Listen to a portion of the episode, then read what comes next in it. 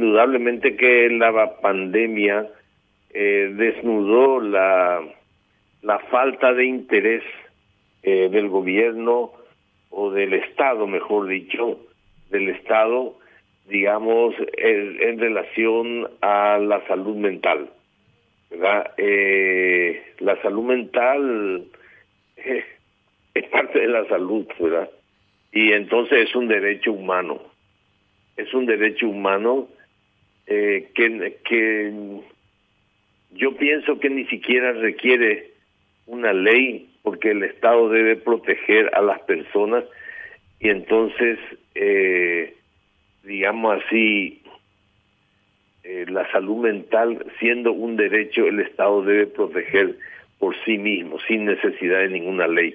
Pero ahora va a surgir, ahora está en estudio la ley de salud mental que eh, va a intentar, digamos así, eh, apuntar a los derechos de las personas. Resulta de que cuando hablamos de salud mental también tenemos que, que entender de que el trastorno a la salud mental es, eh, digamos así, lo que conocemos con el, como, como una enfermedad mental, ¿no es cierto? Entonces, eh, aquí es muy importante señalar de que en este país está completamente eh, dividido. Hay una dirección de salud mental, por una parte, y hay un hospital psiquiátrico que no tiene nada que ver una cosa con la otra, como si fueran dos instancias, o son, no es como si fuera, son dos instancias completamente separadas que no tienen nada que ver una con la otra, ¿verdad? Eh, y en el hospital psiquiátrico es en el fondo un manicomio, es el manicomio nacional. ¿Y por qué digo manicomio?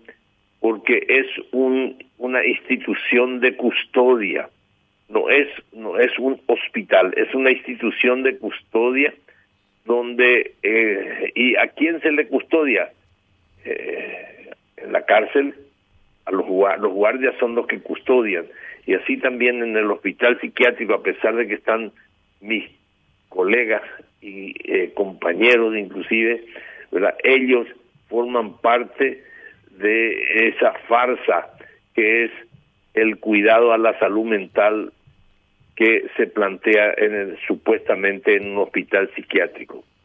Y la ley del hospital la ley de salud mental plantea el cierre definitivo del hospital psiquiátrico y como decía yo la ley la, la, la salud mental es un derecho y una persona que vive en en Concepción allá en Alto Paraguay qué posibilidad tiene de ser atendido en salud mental. Ahí no hay psiquiatra, no hay nada. El, no hay un hospital que le eh, tiene el paciente que está ahí que tiene una crisis le, atan y la policía lo trae acá al hospital psiquiátrico y se queda ahí definitivamente. Eh, entonces, nosotros planteamos de que se debe en los hospitales regionales debe haber una sala, un pabellón de, de emergencias psiquiátricas en, cada hospital para que la persona tenga cerca de su lugar, de su hábitat, un lugar donde se le pueda atender. Esa es la situación, compañero.